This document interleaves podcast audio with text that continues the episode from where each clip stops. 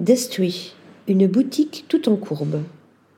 Marque de prêt-à-porter féminin et d'accessoires, Destry a été fondée en 2016 par Géraldine Guyot, diplômée de Centrale Saint-Martins, et Laetitia Lombroso, diplômée d'un cursus luxe à l'ESSEC et l'Institut français de la mode, où elle a suivi un master complémentaire. Deux femmes qui mettent au centre de leurs univers respectifs l'art contemporain tout en apportant une attention particulière aux détails.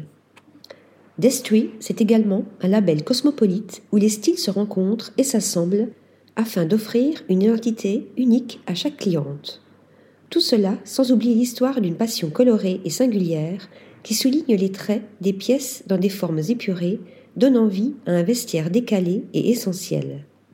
Ces deux amoureuses de la mode et de l'art souhaitaient séduire les Parisiennes et les voyageuses de passage dans la capitale française via une boutique conceptuelle – et c'est chose faite grâce à la sculptrice Simone Bodmer-Turner qui a reçu carte blanche pour imaginer un espace à la croisée des chemins entre art et artisanat, concept cher aux créatrices qui ont été immédiatement séduites par le style signature de l'artiste.